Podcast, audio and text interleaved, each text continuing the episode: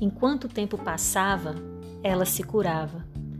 Enquanto a vida duramente nos desafiava, ela se curava. Enquanto as fases da lua mudavam e a lua cheia nos ensolarava, ela se curava. Enquanto a gente rezava, pedia e clamava, ela se curava. Enquanto a gente corria para dar jeito na empresa, nos filhos, em tudo, ela se curava.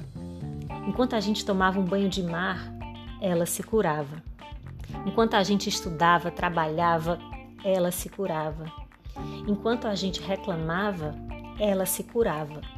Enquanto a pandemia diminuía, ela se curava. Enquanto a pandemia aumentava e todo mundo se desesperava, ela se curava. Enquanto a música tocava, ela se curava.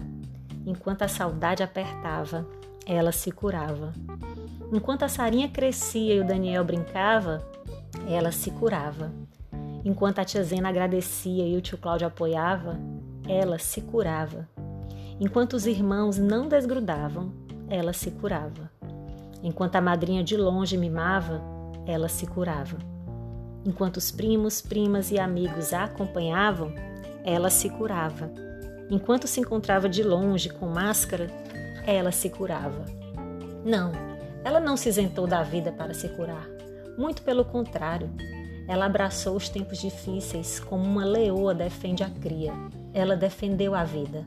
Sorriso no rosto, astral lá na lua e a mente no presente e no lado bom.